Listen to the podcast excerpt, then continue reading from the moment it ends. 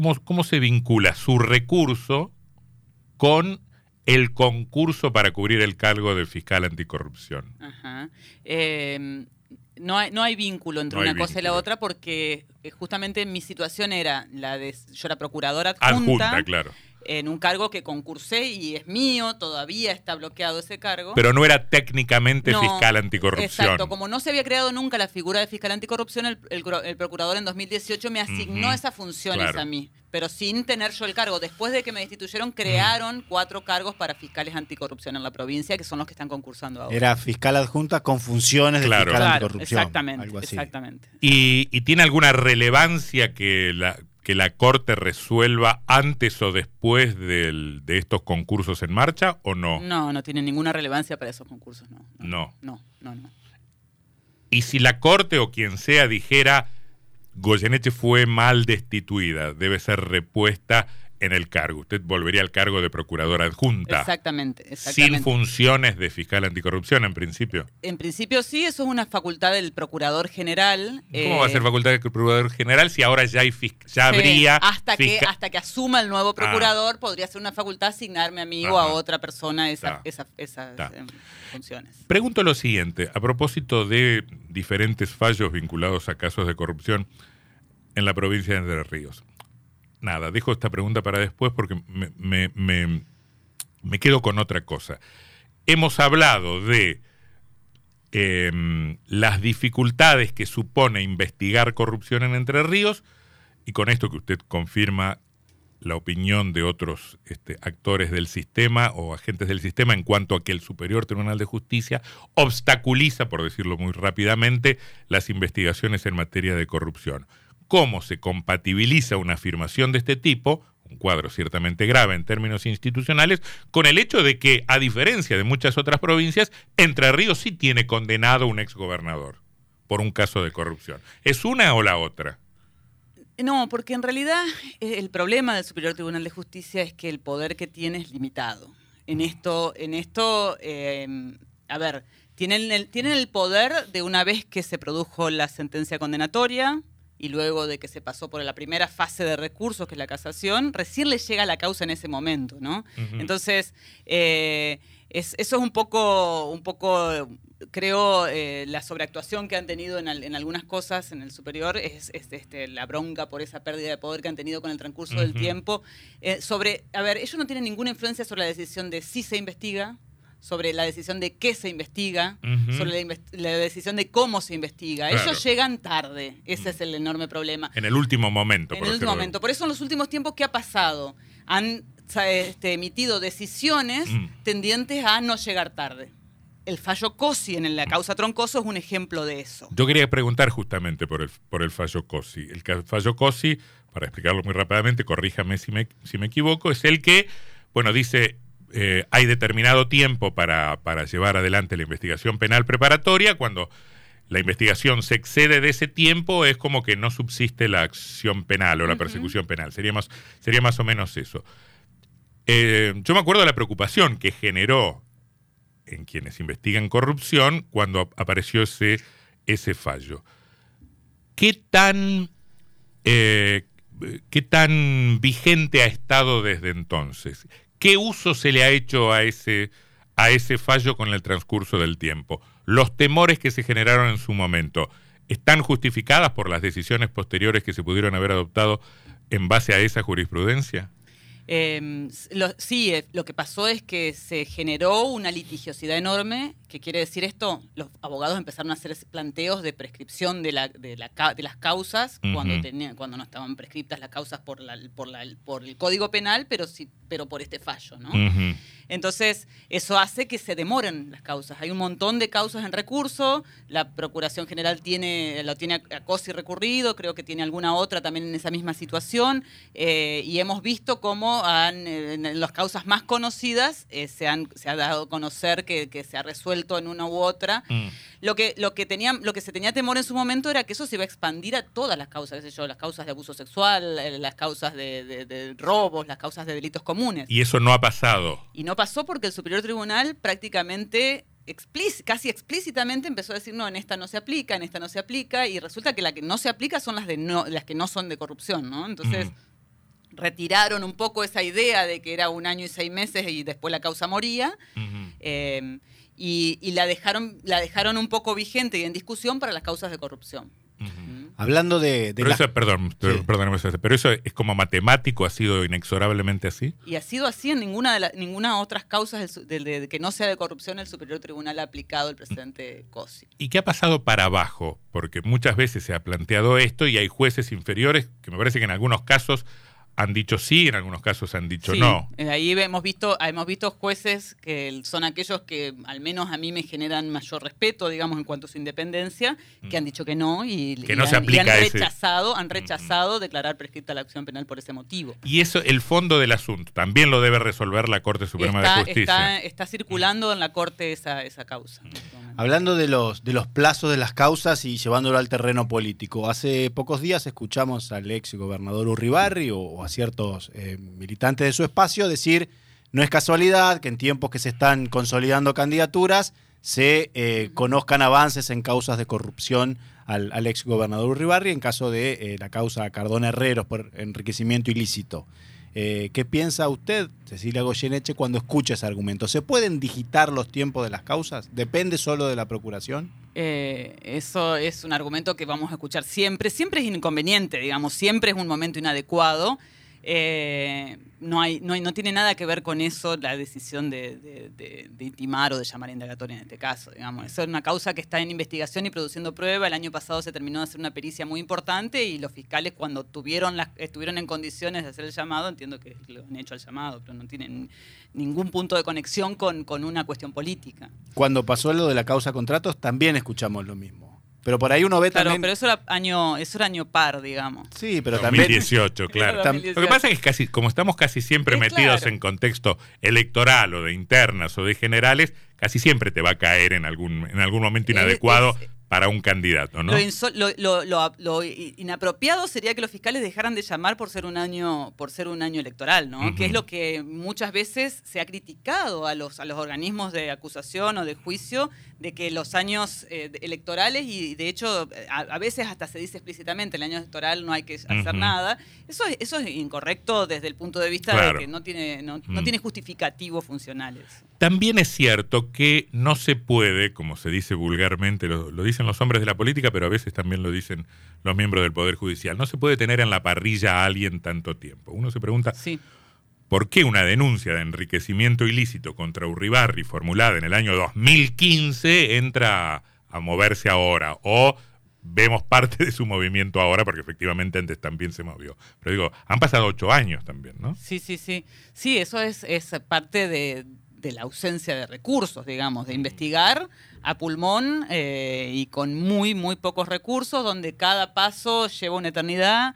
Es una, es, se investigó el patrimonio de toda la familia, no solamente Uribarri, o sea, la- la- la- se, se peritó a, a toda la familia, eso, em, tienen empresas, crearon empresas, hicieron muchísimos allanamientos, es una cantidad de información para poder llegar a descubrir algo. Obviamente que no es lo óptimo, mucho mejor sería si esto fuera mucho más rápido, pero bueno, eh, fíjate, fíjate que una pericia contable llevó más de dos años, ¿no? y, y a ver, si, si- si los peritos que ven una parte de la, de la cuestión, digamos, este, tienen dos años, también los fiscales necesitan analizar eso. Es, es, es- es complicado y, y sí, obviamente eh, de ocho años es mucho para... para Y nos enteramos que ahora hay un exhorto a la justicia griega para ver qué tanto dinero ganó Bruno Uribarri, hijo del exgobernador ahí, como para ver si esos fondos sirven para justificar el patrimonio familiar.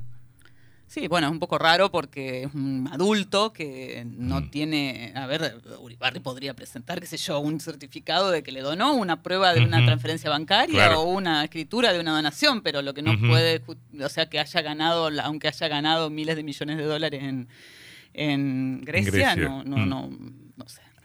Otro punto que tiene que ver con lo mismo es la causa contratos. Parada por, una, por un conflicto de competencia desde hace mucho tiempo. Uno, uno tiene la sensación de que tiene ganas de decir, bueno, ya está, no, no habrá justicia, o si la habrá, habrá en, dentro de, de mucho tiempo, porque la causa está paralizada por un conflicto de competencia que nos impide saber y también le impide a los propios imputados este, poder demostrar su inocencia, ¿no? Pero nos impide saber qué pasó. algo está funcionando mal en el sistema si por un conflicto de competencia hace un año y pico que no sabemos nada de la causa. Que en este caso la demora tiene que ver con una acción de la propia defensa. Sí, claro. Que en los tiempos, en los tiempos de la justicia también están las partes de la defensa. bueno, pero eh, eh, si quiere retírese, nosotros seguimos conversando con Martínez. No, pero lo que quiero decir es que si hay un artilugio de las defensas para dilatar, dilatar, dilatar, dilatar, y el sistema habilita, permite o tolera ese artilugio que impide la administración de justicia, algo está funcionando mal. Sí, bueno, en cuanto... aunque no vayamos contra ningún, yo no estoy a favor de ir contra ninguna garantía del derecho de defensa. Es la parte más difícil, digamos, eh, establecer cuál es el límite de lo que la defensa no puede hacer porque ya es abusivo. Dentro de, digamos, todo derecho se puede generar una situación de abuso. Y es posible que las defensas abusen de su, de su condición. Lo que pasa es que es muy, también es muy difícil establecer cuál es el límite entre lo que es razonable y lo que es abusivo. Eh, bueno, eso se, juzgará el día de mañana cuando pretendan utilizar el transcurso del tiempo para, a su favor, como diciendo eh, pasó demasiado tiempo y me están trayendo a juicio cuántos años después, ¿no? Porque la verdad que en este caso el planteo de competencia federal es realmente prácticamente absurdo. ¿no? Realmente a los que conocemos la causa nos deja bastante perplejos pensar que están sosteniendo eh, algo que tenga que ver con la competencia federal. Bueno, a mí también me parece absurdo, pero hubo un juez federal que debe entender más derecho que yo que dijo no es tan absurdo y hubo una Cámara que dijo no es tan absurdo. Eh, sí, eh, a ver, el único que dijo en relación al un poco más cercano al caso fue el juez federal Alonso de Paraná. La Cámara Nacional Electoral hizo unas elucubraciones bastante abstractas mm. que, bueno, no sé mm, realmente cuál, cuál fue su sentido o, la motivación, ¿no? Pero eh, sí, creo que, bueno, tienen explicaciones que son que, van más allá de lo jurídico. No es que el juez, sí, seguro que sabe este, más derecho que, que, vos, Antonio, pero creo que eso no tiene que no estaba basado en derecho. Lo que pasa es que en algún momento nos preguntamos si efectivamente iba a haber, como alegó el Ministerio Público Fiscal, no sé si quiere revisar eso y pensar que fue la estrategia correcta, en algún momento pensamos si iba a haber contratos dos. A esta altura nos tenemos que preguntar si va a haber contratos uno. Sí, lamentablemente esa, esa es la idea, ¿no? Que no haya contratos uno. Digamos, se está trabajando eh, desde, desde, los sectores políticos que están interesados en que, no, en que no se llegue a juicio para que no haya contratos uno, porque eso les garantiza que no haya contratos dos, ¿no? y, a ver, que la causa contrato fue la que un poco eclosionó todo el sistema, eh, con otros aditamentos, por supuesto, pero pero creo que la decisión de dividirla en dos eh, fue una decisión bastante prudente en ese sentido, mm. eh, porque aún así eh, era tan significativo lo que estaba pasando y lo que contiene esa investigación que, aún siendo, a ver, está imputado el, el ex presidente de la Casa de Entre Ríos en Buenos Aires, el colaborador directo del ex gobernador Uribarri, eh, quien tenía un poder enorme dentro de la legislatura entrerriana, ¿no? Sí, sí. un funcionario muy cercano a Borde, también Orabona. Un funcionario muy. O sea, ahí, si bien son segundas líneas y no hay funcionarios políticos, están imputados todos aquellos, todos, todos, todos aquellos que tenían, que se descubrió que tenían incidencia en la sustracción concretamente. Bueno, pero déjeme ser malo. Si, si la prudencia no alcanzó para contrarrestar la respuesta política, había que ser valientes y el costo a pagar iba a ser más o menos el mismo. A lo mejor era mucho más alto. Ajá. Eh. ¿Qué me quiere decir? Es contrafáctico igual el planteo. Claro, es una, hipótesis, ¿no? Pero, eh, eh, a ver, los costos, los, los costos nosotros lo estamos viendo todavía ahora, lo que hablábamos mm. al principio, de, las cuestiones institucionales que están en crisis hoy en día, nos ponen, a mí me ponen sobre aviso sobre todo lo que hay que ocultar, ¿no? Mi última pregunta va por ahí. Yo tengo la sensación de que em, vivimos en una situación institucional escandalosa en la provincia de Entre Ríos. Lo que pasa es que la naturalizamos. La noticia no está todo el tiempo en los medios, este, y no siento que, que la clase dirigente aborde estos temas eh, en, justa correspondencia con, el, con la obscenidad del robo que ha habido en esta provincia. Me gustaría una reflexión final suya respecto de esto y si a pesar de todo eh, puede transmitirme alguna clase de optimismo, porque yo soy muy pesimista respecto de lo que pueda acontecer en este sentido. Eh, me, hace, me hace acordar un poco a lo, que está pasando a nivel nacional con, con el tema de la corte y la intervención respecto de las provincias. ¿no? Eh, nos sentimos defraudados los que esperamos una democracia real eh, y que las reglas constitucionales eh, nos digan algo, ¿no? Creo mm. que estamos en un nivel de, de anomia tan alto que eh, la, la, los políticos ya no tienen demasiada este, ganas o idea de ajustarse a, esa, a, esta, a esta, normatividad. Eh, y bueno, no hay, no hay digo, me acuerdo, me hace acordar a lo nacional porque cuando el conflicto es muy extremo, como digamos, habilitar una nueva candidatura este, está el último recurso de la Corte. Lo que nos encontramos acá es que no tenemos a quien patalear, no tenemos a en, quien, en, Entre, Ríos. Ríos claro. En Entre Ríos no tenemos a quien claro. patalear porque al fin y al cabo solamente cuando, bueno, va a haber seguramente una reacción de la Corte en la situación de mi, de mi caso, digamos, cuando se, cuando se, se la, la, la, extralimitación es muy marcada. Uh -huh. Esas reacciones siempre llegan tarde. Muy tarde. Claro. Muy tarde.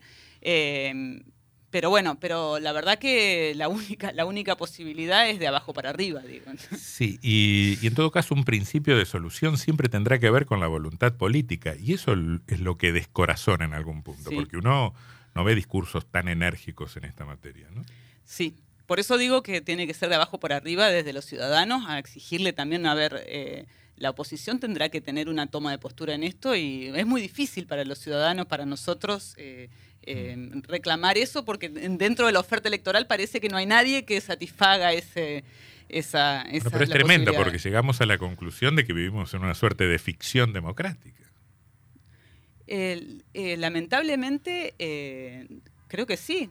Creo que sí, es más parecido a una monarquía que a una democracia, ¿no? Yo no he visto que eh, a ver, yo he escuchado que el gobernador propone en la apertura del año legislatura, legislativo que va a dejar sin efecto un impuesto, digamos, y que esto es una decisión legislativa, ¿no? Entonces, esto se anuncia, se anuncia como algo cerrado y no se bueno, anuncia, pero, ni siquiera se toma el trabajo de anunciar, voy a proponer claro, a la legislatura claro, tal cosa, claro. que podría ser algo... Bueno, lo que pasa es que la clase política y los ciudadanos, ciudadanos hemos naturalizado que los bloques legislativos del oficialismo son como un levantamanos automático y sabemos que es así. A mí me parece mucho más escandaloso que toda medida, lo vemos sobre todo en el orden nacional, que toda medida que adopte la justicia, una justicia hostigada y sospechada, este, sospechada por diferentes razones, porque uh -huh. uno puede discrepar con el Poder Judicial sin estar a favor de las críticas que el Poder Ejecutivo le hace. Digo, cualquier cosa que haga el Poder Judicial es sindicado como una,